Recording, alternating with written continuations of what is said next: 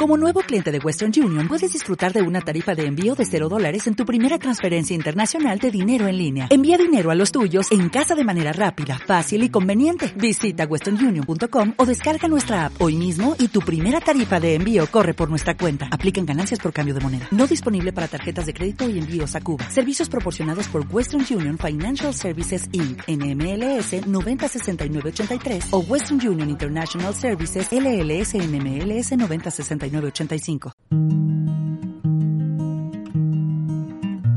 Del arte a la acción, un podcast sobre arte, cultura y creatividad producido por Cubo Parque Cultural. Todos los temas, todas las miradas alrededor de los creadores y sus ideas. Soy Daniel Gutiérrez, bienvenidos. Buenos días a todos los oyentes de Cubo Parque Cultural. Eh, bienvenidos a otro episodio de estos podcasts en el que hemos entrevistado eh, diferentes personajes de la cultura, actores, escritores, músicos. Hoy tenemos un invitado muy especial, Luis Miguel Rivas, que nos responde esta, esta entrevista, esta conversación desde Argentina.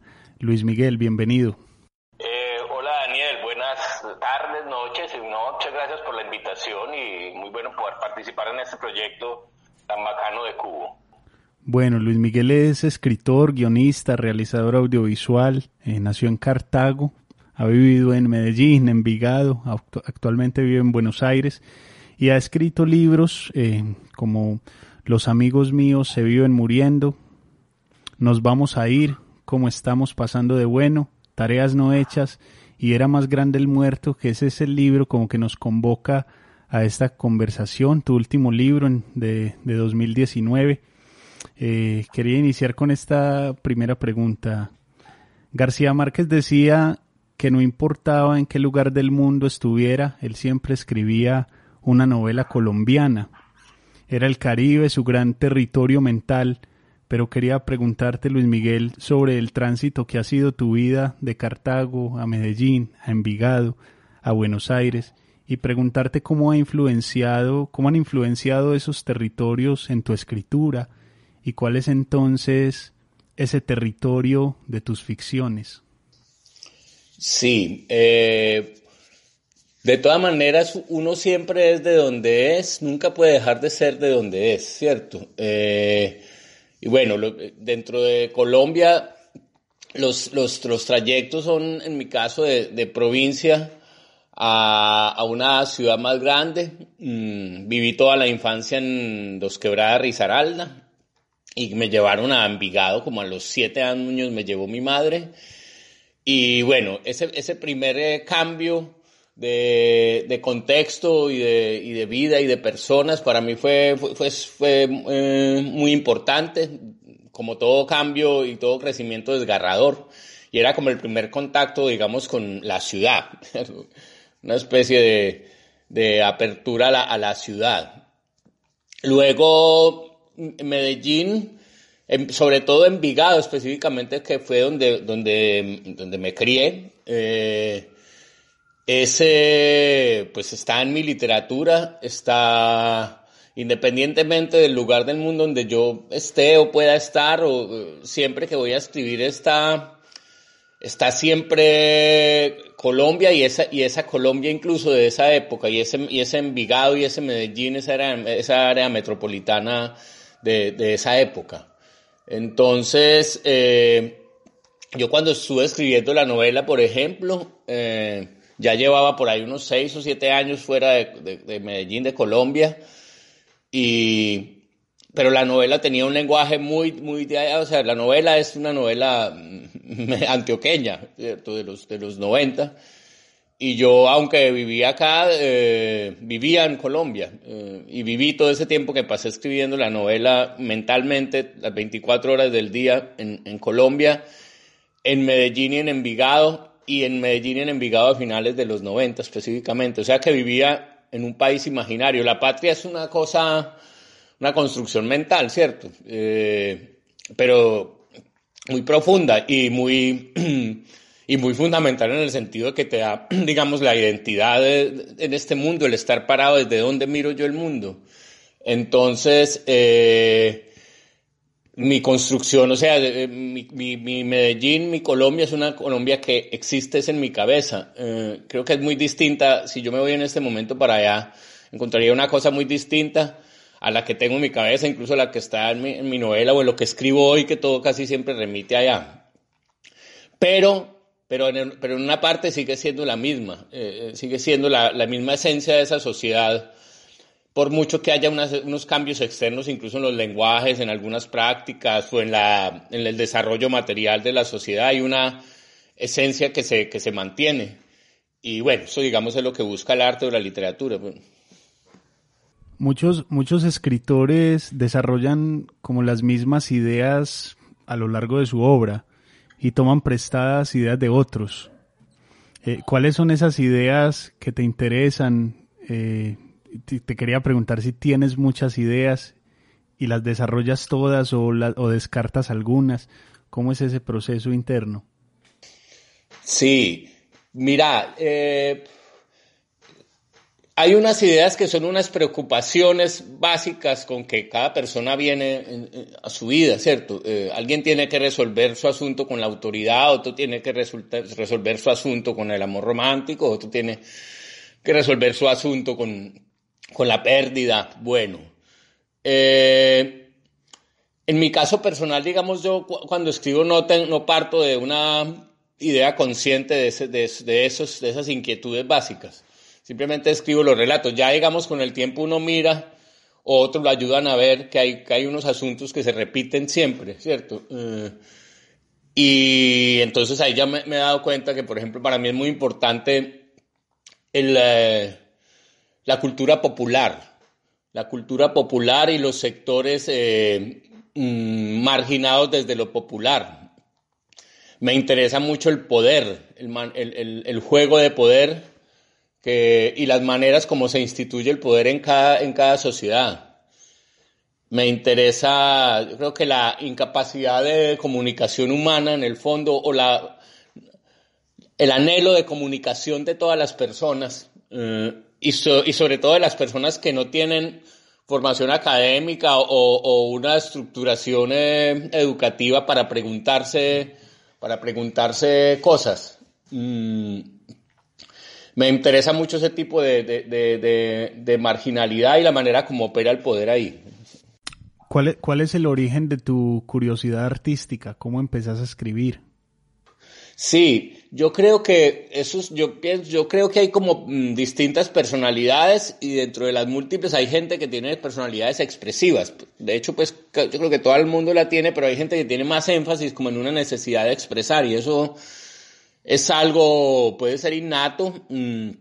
Entonces yo sí recuerdo que desde chico tuve como una necesidad de expresar, de decir de escribir en el jardín en una lista los nombres de las niñas que me parecían lindas, pero, escribirlo en un papel, no sé, eh, había una cosa, una, eh, ese acto de soltar algo que primero está en la cabeza o adentro de uno y, y, transformarlo en palabras, tratar de darle forma, siempre sentí emoción por eso, por la, por la cosa, más, y más adelante en la adolescencia y, un poco antes empecé a sentir más evidentemente el, el asunto de, de esa expresión, cómo te transforma adentro, ¿cierto? Y cómo te puede liberar de, nudos mentales, cómo te puede ayudar a explicarte.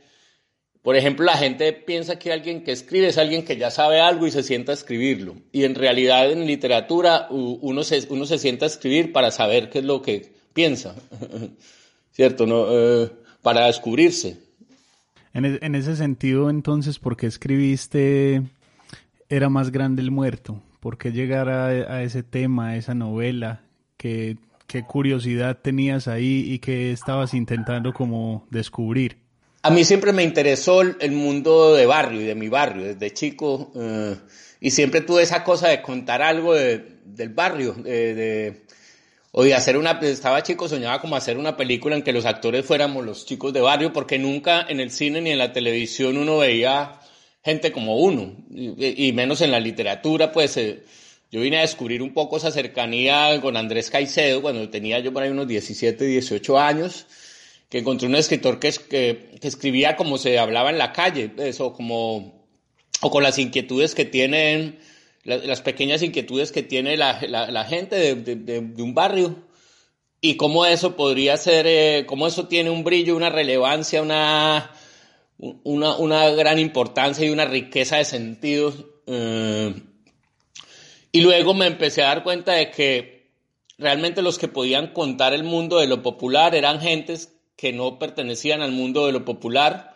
porque la gente de ese universo que yo quería contar no, su preocupación era ganarse la vida, era qué voy a almorzar hoy, cómo vamos a pagar el arriendo y, no, no, había la, entonces solo la clase media podía contar esos sectores populares, entonces siempre de alguna manera quise contar desde ahí. Si vos ves, por ejemplo, Rodrigo D., que es la, nuestra gran obra que empezó a abrir y visibilizó el mundo, ese mundo eh, popular y el mundo del sicariato y el mundo es una obra que tenía que ser hecha por alguien de clase media, ¿cierto? Y para ser cineasta, eh, un hijo de un obrero de fábrica no puede, tenía que ser alguien de clase media que hubiera tenido la, distancia y, la, y, el tiempo y la tranquilidad mental para observar eso y mirar. Alguien que está dentro de esa misma comunidad está más afanado en sus propias supervivencia. Y empecé a ver eso. Rosario Tijeras es una historia contada por un chico rico eh, desde esa perspectiva, muy honestamente contada. Luego, eh, eh, La Virgen de los Sicarios es una historia contada por una aristócrata a la manera antioqueña indolente, brillante pero indolente, pero con la mirada... Entonces realmente ese mundo no se, a excepción de, de la novela La Cuadra, y un poco no nacimos para Sevilla, tiene un acercamiento, pero sigue siendo un, acercamiento de un, de, de, un, académico. No había una mirada desde ahí. Eh, entonces creo que poco esa era la intención de la novela y no solo de la novela. Yo desde antes, mi primer libro de cuentos que los amigos míos se viven muriendo, es está el personaje de Manuel. O sea que es una novela que venía la novela incluso es, es el, el, la precuela, lo que pasa antes de un cuento que se llama Los amigos míos se viven muriendo, que publiqué en mi primer libro en el 2007. Personajes como, como Manuel y Giovanni entonces son, son como precisamente eh, personajes NN en el mundo de la, de la literatura, los aborda de pronto más fácil el periodismo como personajes principales y en la literatura son casi, si aparecen, son personajes secundarios eh, pero digamos que por la manera en que vos los abordás, pasan de ser precisamente los personajes eh, secundarios a ser los personajes principales y encuentras uno ahí también como, como atisbos filosóficos, como que son personajes que están pensando su vida, así no las, así no digan o no enuncien que la están pensando. Eh, ¿cómo, ¿Cómo fue la construcción de, de estos personajes. También siempre me ha inquietado la, la existencia de los don nadie. Y, realmente una sociedad como la colombiana está hecha fundamentalmente de don nadie. Pues casi todos somos don nadie. Eh, o dones nadie, no sé cómo decir. Eh, y, por ejemplo, en los barrios, en esta época, eh, cuando se, va, cuando se iba a hablar de ese mundo, de ese universo del barrio y si querés de su problemática, entonces siempre lo, más notable era el sicario, ¿cierto? Eh, pero en realidad los verdaderos marginales son los chicos de ese barrio que no tenían ni siquiera las huevas para ser sicario. Un sicario por lo menos tenía esa cosa de autoafirmación y una presencia en el mundo y un protagonismo fugaz y trágico, pero un protagonismo. Pero por cada sicario había en cada barrio 20 pelados que lo mismo, no, no podían acceder a la educación secundaria, no, no tenían dónde trabajar eh, y no tenían huevas para coger un arma. Entonces eran los, los pelados de esquina, los, los, eh, los, que luego algunos podían entrar al, C, al SENA, los, de esa, los que hoy en día son los, los porteros de los edificios, los, los, los, los mensajeros, los que, las personas que hacen los, los, oficios varios, los que sobrevivieron de esa época, son los que... Los que y, ahí es donde está la verdadera Colombia. O sea, el verdadero país, la verdadera sociedad está conformada de, de, eso. No solo por cantidad de, personas, sino porque la, la mentalidad colombiana realmente eh, eh, está ahí, ¿cierto? Entonces me, me interesaba mucho y me interesaba mucho la, y me sigue interesando mucho toda la riqueza que hay en lo popular, no visto desde lo antropológico, pues eh, folclórico, ni, ni tampoco desde lo marxista, sino como, como un modo de pensar propio, particular, específico, con unos valores, con una estética, con una filosofía del mundo, nada de lo cual está muy escrito ni muy eh, eh, sistematizado, pero que, que, que pero sabe dónde vibra la vida. Borges decía que él había sido escritor porque era cobarde y no, no tuvo pues como la valentía de ser militar como fue su abuelo. Entonces de alguna manera uno cuando, eh, cuando llega al final de la novela encuentra un Manuel que de alguna manera pues también tiene un cierto temor de la muerte, cierta cobardía y cuando se encuentra con un personaje como Lorena, con, con un personaje que le permite al menos conversar de otras cosas, entonces él de alguna manera esa conversa, esas conversaciones más su cobardía natural, pues digamos que al menos le permiten sobrevivir, eh, porque sobrevive pues al final esa, esa aparición fantasmagórica de Lorena que, que le salva la vida, le, le permite más esa cobardía pues sobrevivir. Eh, ¿qué, ¿qué, tan importante es, es, ese valor de la cobardía para sobrevivir? Vos que pues al menos observaste el, mundo.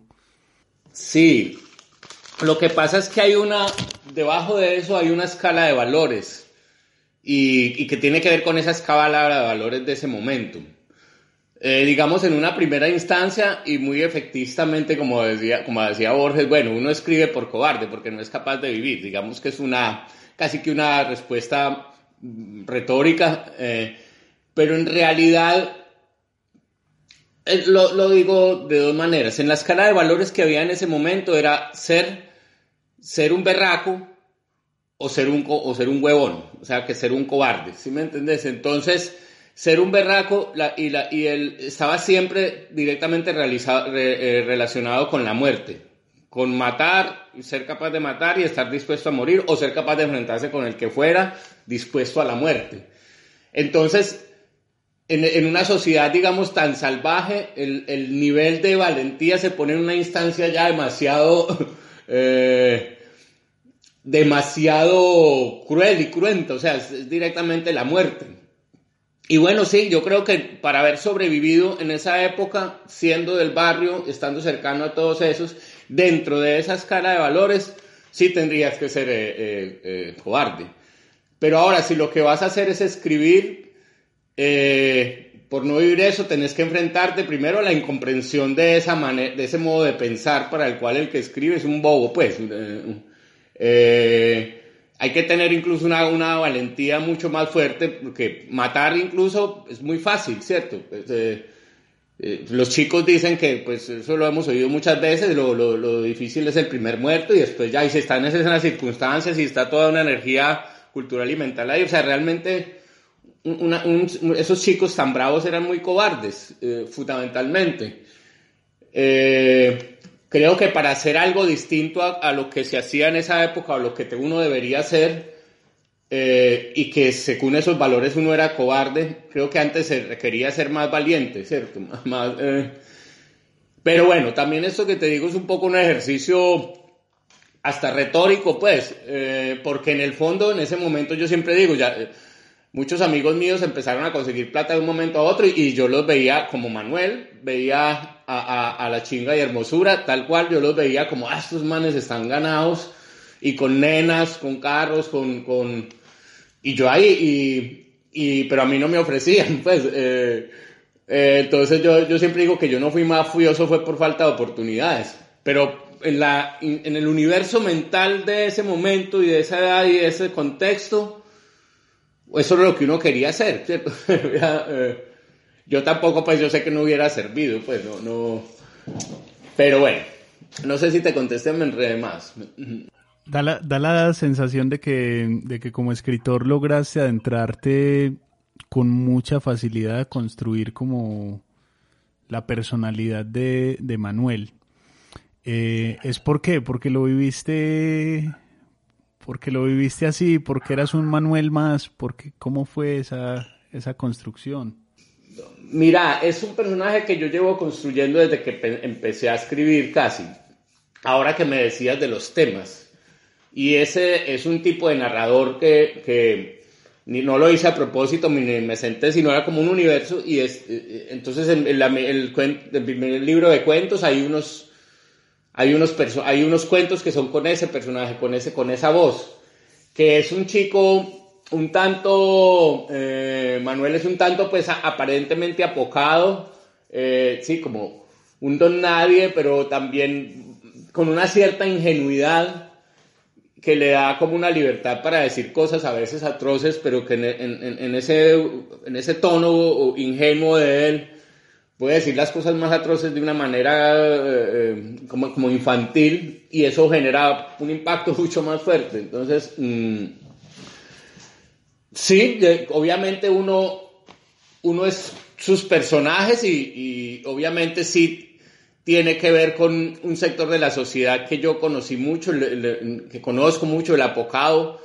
el, apocado en, la cultura popular colombiana, que, está, que nosotros tenemos, una, como tenemos un muy poco empoderamiento como ciudadano y muy poca conciencia de clases en los sectores populares. Si vos ves, por ejemplo, Pablo Escobar, si vos viste la, la, la serie del Patrón del Mal, que es donde hay un Pablo Escobar más parecido a la realidad, pues yo lo, lo vi en mi barrio, pues iba mucho y viví toda esa época. de lo, ves que el hablado de Pablo Escobar es un, hablado como apocado también, como así, como una, una especie de humildad, así, que en el caso de él detrás venía un monstruo, pero en cierto momento él hablaba así como bajito, es una cosa muy, muy, un tío, es como un tío del barrio de uno. Eh, y bueno, yo creo que Manuel tiene, Manuel tiene eso, eso también, o sea, lo vi mucho en mi contexto, yo tengo de eso.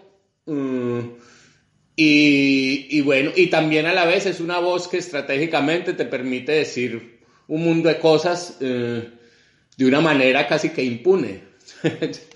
Hablando un poco de la forma, eh, uno como lector siente que el ritmo de la narración es vertiginoso.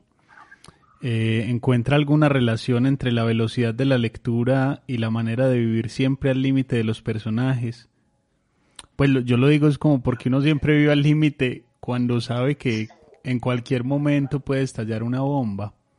Sí, mira, tampoco eso fue una cosa consciente, pero es tal cual lo, lo, ves. Y es porque, claro, en el momento en que estás describiendo la escena, esa escena es frenética y ese mundo es frenético, entonces eh, uno, yo escribo con la respiración de, de, de, eso que está pasando, la respiración que está pasando, esa, es así, pues un poco los primeros del primer capítulo de la, de la novela pasan cosas y pasan cosas y bueno y así así era eso así necesitaba contar esa parte y para contar eso como pasaba ese era, pasaba así frenéticamente y las, el ritmo digamos de la narración eh, tenía que ser parte fundamental de la narración cierto sentís que ha cambiado Villalinda con el tiempo ¿O crees que es un personaje condenado, eternamente atrapado? Lo que yo te decía, han cambiado muchas cosas y empiezan a, a cambiar cosas. Yo me fui a Villalinda hace más de 10 años. Eh, y he ido unas dos o tres veces durante pocas pocos días, una semana. Y bueno, y, y hasta hace poco que seguía mucho en redes, entonces uno sí alcanza a ver transformaciones eh, por decirte algo, en Envigado eh, veo un movimiento cultural súper fuerte de, chicos, eh, de músicos, de escritores, de poetas, de... Era una cosa que no existía en, ese, en, eso. Y cuando hablo de estos chicos y de estos grupos, hablo de, de nuevas maneras de entender el mundo, de, gente que también se está pensando el, presente y está y, está pensando, no está simplemente siguiendo una tradición o una corriente mental que viene de sus padres. Entonces, en ese sentido, pero hay un sector básico que es la mentalidad, la cultura, que sigue, que sigue estando ahí. O sea, el, machismo, la cosa del poder eh, pisando fuerte, la cosa del dinero, la, eh, la cosa de que solo hay como un tipo de hombre y un tipo de mujer. Ser hombre es tener la camisa por dentro, una camisa de cuadros y, tener plata y, pisar duro.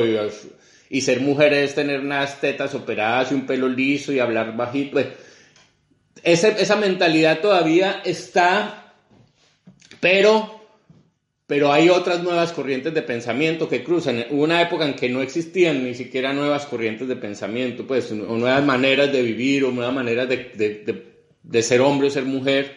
Creo que, que van surgiendo ahí inevitablemente por el, por el tiempo, por el desarrollo del tiempo, por la evolución, pero, pero esa otra cosa cultural está todavía ahí, está, sigue asentada y eso la transformación de eso son cosas de, de, procesos de muy largo plazo y de de voluntad política. Claro, uno, uno pues que vive acá ve cómo la ciudad al menos se va transformando o al menos van apareciendo espacios en los que se permite pues como esa construcción de comunidad alrededor de la música, del teatro, de, de la literatura, de la universidad, etcétera. Eh, pero sigue, siguen existiendo pues esas inequidades, esas injusticias. Te quería preguntar si vos sos optimista, si crees que que el arte y la cultura, que la literatura pueden hacer del mundo un mejor lugar del que nos fue dado. Sí, eh, no, no optimista en el sentido de que piense que puede pasar algo y que sé que no, yo estoy seguro que la que la cultura es una transformación de, de, de, una, una, transformación, no, una una cercanía con la posibilidad de conciencia.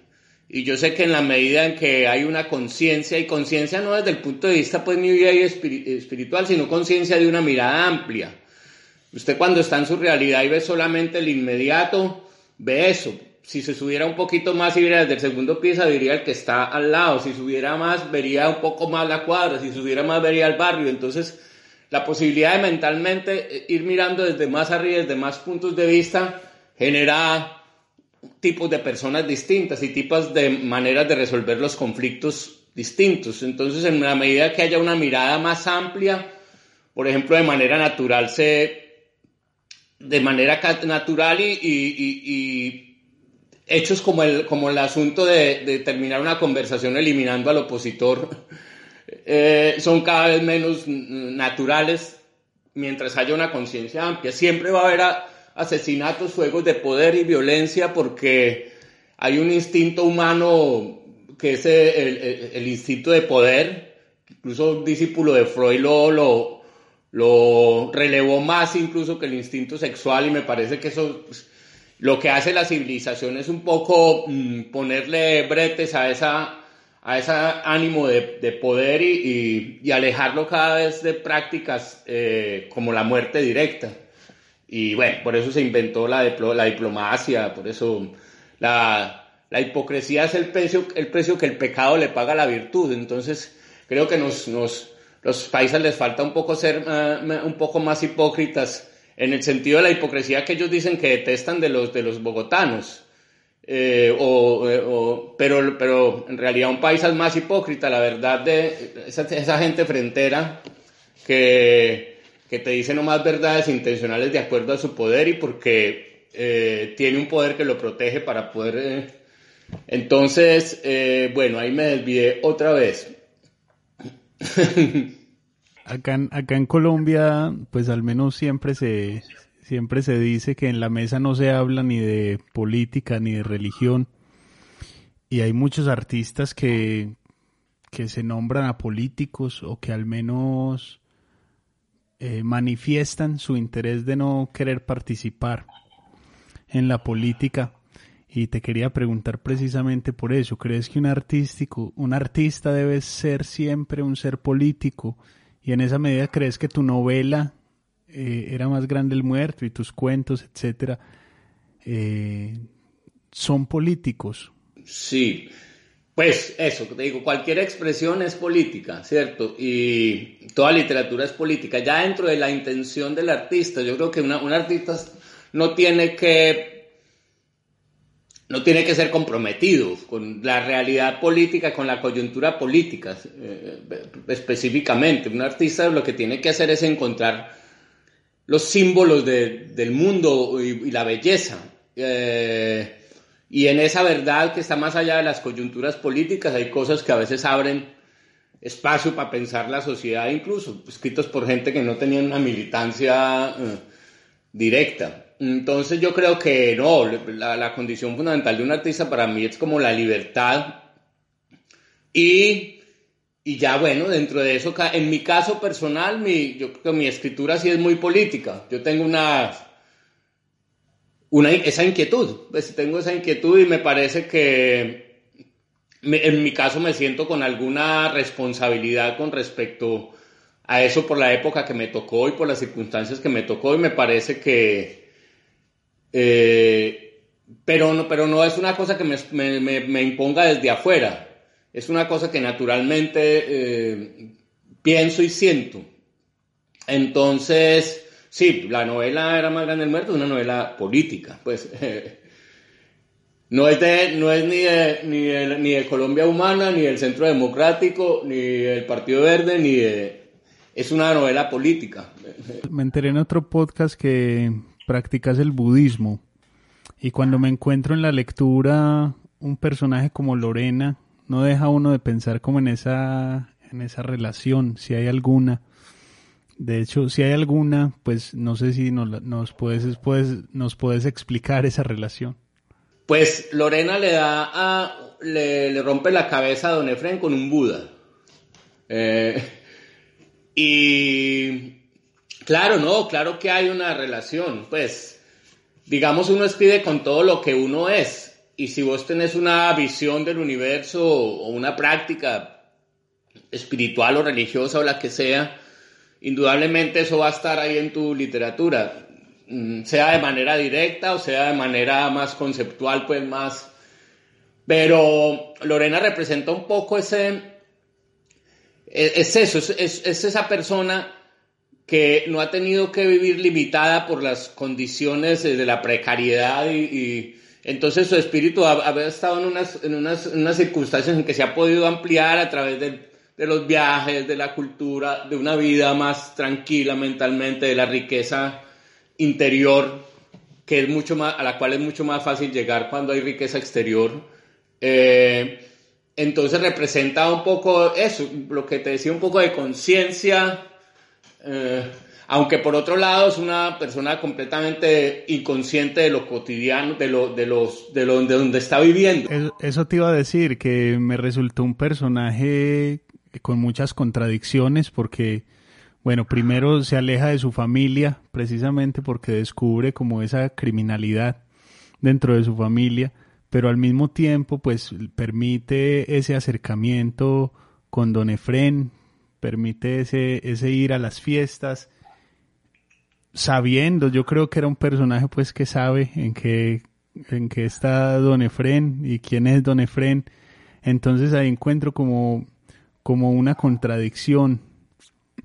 No sé si son, si son como las contradicciones que tiene todo ser humano que está atravesado por un montón de aristas o cómo pensaste ese personaje. Ve, no, no sé si lo pensé mucho, pero yo creo que uno echa mano de gente que ha conocido. Yo eché mano de gente que conocí, de, personas que conocí, hombres y mujeres, y los, los, los, los mezclé ahí. A ver, el privilegio tiene un problema y es que te hace completamente ciego para, para la precariedad, así seas compasivo con ella, pero quien ha nacido en el privilegio hay un punto en que no logra entender la realidad de otras personas que, que, han sido más arrinconadas por la vida. Pues entonces hay un punto en que Lorena no puede dejar de ser indolente eh, eh, y escondiéndose en su burbuja espiritual y de, mujer eh, que está en otro mundo.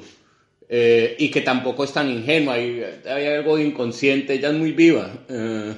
entonces, bueno, pero es así, es una persona, ¿cierto? Como que un poco lo, con una novela como esta, lo, lo, lo, complicado era uno repetir el cliché que tanto se ha hecho sobre ese tema y sobre esa época.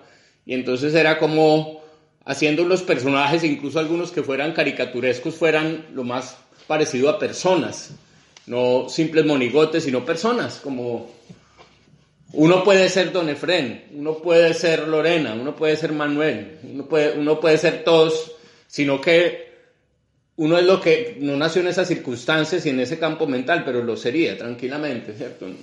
Ahorita eh, te quería preguntar eh, por el humor, ¿cierto? Hay muchos pasajes para reírse y, y, te quería preguntar que si crees que es a través del humor o de la risa que uno le puede hacer frente a las tragedias.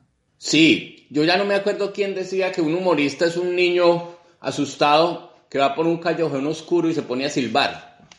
El humor es eso, porque el humor, ahora que te hablaba de ese asunto de mirar las cosas, no desde lo que tenés enfrente de la nariz y las miras más arriba, entre un poco más arriba y otro punto de vista, tengas, tenés otra perspectiva frente a, frente a, frente a las cosas, frente a tu vida, frente a tus problemas, frente a eh, la existencia, incluso el humor lo que hace es relativizar el valor absoluto que tiene todo. Eh, las escalas de valores que están como establecidas y mucho, el, humor lo que hace es como mamarle gallo a todo eso, burlarse de todo y un poco nos libera un peso. La función del, del humor es liberarnos, viste lo que tiene uno, el descanso que tiene cuando suelta una carcajada, como que hay algo que te... y, y en ese sentido eso, el humor además de terapéutico, es, eh, mm, ayuda a comprender, es un mecanismo de conocimiento también y de, y de derrumbamiento de, de, clichés, de mitos, de farsas. Eh. El humor, ahora llegar a hacer eso, eh, pero que toque en la fibra, ¿cierto? Que toque en una fibra, que toque... ya eso depende como de un modo de ser, personalidades, yo creo que mm, es como una, una liviandad de espíritu, una, una manera de mirar como de reojo, susquiñada la, la vida. Creo que es eso. ¿Cómo, cómo, cómo encontrar ahí un equilibrio y hacer buen humor? Porque hay mal humor, pues hay, hay, hay un humor que es lleno de, de clichés, que no trasciende, digamos, la idea o, o ridiculiza lo que tiene que ridiculizar, sino que ridiculiza precisamente lo que no debería ridiculizar.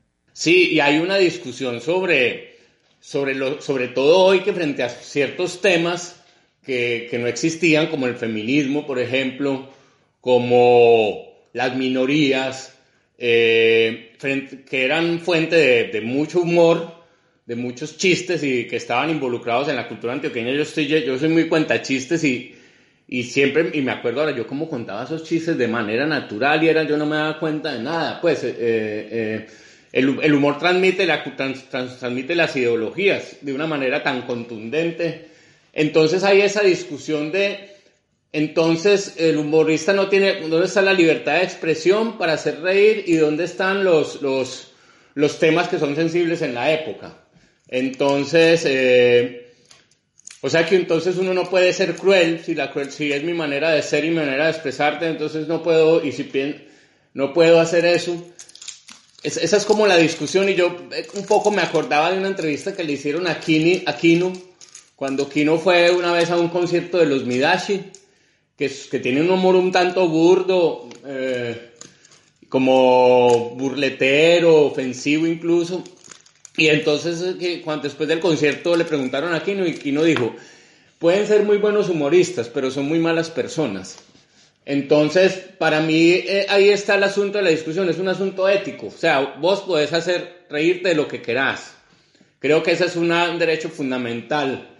Y, precisamente el humor y la risa son la, la, representación de la completa libertad y de la, lo que nos humaniza, lo que nos... Eh, entonces eso no debería tener una restricción legal, pero sí una sanción eh, en, ciertas épocas, por ejemplo, bueno, ahora, ahora con el asunto cuando ya implica muerte es otra cosa, ya no estamos hablando del humor, sino de, incitación a la, a, la, a la violencia, pero fundamentalmente es una decisión ética. Yo, por ejemplo, lo que, lo que busco es, o sea, si un chiste puede ser muy bueno, pero genera sufrimiento o justifica un sufrimiento, o avala una inequidad, una iniquidad. Eh, no. y hay una línea, yo por ejemplo, cuando estaba con el personaje de Don Efraín, tuve un momento en que tuve la, la, como la duda de hasta qué punto no estoy legitimando esta cosa tan atroz de este tipo, eh, haciéndole un poco como gracioso, no sé, dándole humanidad. Y, mi cosa con Don Efren y con, con, la figura del mafioso fue más concreta y es porque eh, a esta gente no, no, ¿para qué hacerles, digamos, una, una narración de los, donde los denuncie y mostrarles el monstruo y las atrocidades? Ya están hechas, ¿cierto? Y frente a eso como que se alimentan más. Y me parece que la mejor manera era ridiculizarlo. O sea, a través del humor, eh, quitarle todo ese poder, porque si atacas con fuerza, con la fuerza de la rabia, el argumento de todo lo que hizo, ese tipo tiene una fuerza y en la mentalidad de la gente tiene una fuerza. Pero si te burlas de él, si haces una caricatura. Como si el humor, como si el humor a veces lograra lo que, lo que la filosofía no, o lo que la academia no, y es quitarle precisamente la fuerza a un personaje violento. Claro, claro, claro. Y el, porque el humor tiene esa capacidad de síntesis y de sentido. O sea, un buen chiste o una buena escena humorística brillante te, te echa por la borda páginas de argumentos. Ya páginas de argumentos. Eh, un chiste que vaya al punto, que tenga la agudeza, que vaya al punto. No, es como esa, como esa discusión eh, de bueno, al menos ese mismo escenario cuando se hablaba de los miles de trabajos académicos que hay sobre, sobre el desplazado, que los tiene que haber, pero llega una canción como Desapariciones de Rubén Blades y moviliza lo que nunca va a movilizar la academia, ¿cierto? El arte tiene, tiene esa, esa capacidad de actuar donde el concepto no actúa. Claro, claro, claro. Es que el, arte es un concepto con, sangre y carne. Eh, entonces está, ahí puro, puro no concreto. Luis Miguel, te quería, te quería preguntar, ¿acostumbras a, a reescribir tus cuentos, a reescribir tus novelas? Yo no sé si de pronto el tiempo a veces te dice como, bueno, quiero reescribir un cuento que ya escribí en, no sé, en 2000, hace cinco años, por ejemplo creo que me da mucha pereza, como me da mucha pereza volver. De, a ver, mucha gente que escribe habla de, bueno, las versiones. Tengo 10 versiones de ese cuento, antes sube. Eh, yo, por ejemplo, nunca, o tal vez alguna vez, si no lo recuerdo, pero si lo hice, lo hice una dos veces. Hacer el ejercicio de escribir algo y volver a empezar a escribirlo todo otra vez de otro, con otro narrador o con otro. No, no reescribo todo, pero sí Mm, escribo, digamos, como un, como un primer borrador de casi de asociación libre largo. No digo, no siempre uso ese método, pero muchas veces escribo algo como salga, ta, ta, larguísimo, larguísimo, y sobre eso ya vuelvo a pasar y voy puliendo, voy armando, o, veo que simplemente de un párrafo puedo hacer lo, que necesito, estirar la historia. Y sobre eso hago una versión. Lo que, lo que hago es que sobre ese mismo Después vuelvo a pasar, saco, puedo reescribir un párrafo, puedo volver a armar acá, pero bueno, pero nunca he hecho eso de hacer varias versiones completas de un solo texto, pues. ¿Preferís la, la novedad, empezar textos nuevos? No, pero sabes que yo creo que es por pereza, me da como mucha pereza. Eh, porque a mí me da mucha dificultad arrancar a escribir. Y como que volver a arrancar algo que me dio tarta de arrancar y lo terminé para volver a arrancar de otra manera. Creo que es pereza. Bueno, eso me pasa con las canciones también, como que las termino y como que, ah, esta canción, algo le falta, no, prefiero empezar otra, hacer otra. sí, sí, ya, ya que va así, sí, sí, sí, no, yo por ejemplo con la novela tuve, la novela tiene muchas erratas todavía de, de, de edición y de, y tiene, tiene, tiene errores, pues, pero yo ya no quisiera volver a, por ejemplo, si otra edición, me da una pereza, bueno, eso lo hace un corrector de estilo, pero yo, pero uno que, como si quisiera, yo quisiera hacerlo, quisiera no tener tanta pereza que me, impide, que, me impide hacerlo, me gustaría hacerlo, eh, pero tengo mucha pereza, es más la pereza que las ganas de hacerlo, de, de que quede mejor las cosas. Para terminar, eh, pedirte el favor de que nos leyeras, nos compartieras un par de párrafos De una, listo. Espérate que deje las gafas acá atrás. El libro más caro del mundo. La chinga y hermosura siguieron por la 40 hasta el hospital, voltearon por la morgue, pasaron frente a la casa de Juan y cogieron la loma que iba hasta el alto de los monjes. En mitad de la loma se desviaron por una portada alta con dos helicópteros encaramados en el travesaño, mirándose de frente, con el letrero La Amistad. Saludaron a los policías de tránsito enfierrados que cuidaban la portada y siguieron por una carretera lisa y limpiecita, como una autopista de dos carriles, por donde Hermosura levantó la mano, varias veces para saludar a los macancanes con metralletas parados al lado y lado de la vía, hasta que llegaron a la segunda portada y le dieron la vuelta al rompoy inmenso a todo el frente de la casa principal donde vivía don Efrén. A ver, otro por acá. Otro al azar. Capítulo 30. El preso. Los veinte guardaespaldas se distribuyeron por toda la cuadra. Don Efrén les ordenó que no hicieran mucha bulla y que bregaran a notarse lo menos posible.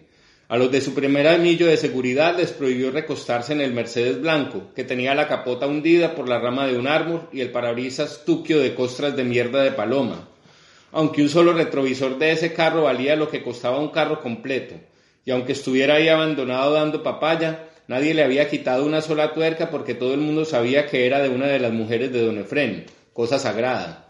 Al que se atreviera a sacarle así fuera una mota de polvo a ese carro le podía ocurrir, como mínimo, lo que le pasó a un par de bazuqueros que una noche todos arañados se metieron en, a una boutique del parque de Villalinda y se robaron un montón de ropa y la plata que había en la caja.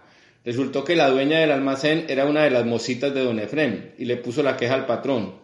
Él mandó a que averiguaran por cielo y tierra quiénes habían sido los ladrones y cuando dieron con ellos no los mandó a matar, sino que los hizo pasear en pelota por cada uno de los negocios de la cuadra arrodillándose en la entrada, diciendo su nombre completo y confesando, nosotros fuimos las ratas que nos metimos a robar en la tienda de ropa de Mariana Saldarriaga y venimos a pedirle perdón a toda la comunidad y prometemos no volver a hacerlo nunca más. Muchísimas gracias por, por compartir. No, con gusto Daniel. Bueno, muchas gracias a Luis Miguel Rivas por acompañarnos en, en este podcast tan, tan especial, por compartirnos la lectura y bueno, y por permitirnos adentrar en la novela que invitamos a todos a que, a que la consigan, a que la lean, a que compren libros. Era más grande el muerto y tareas no hechas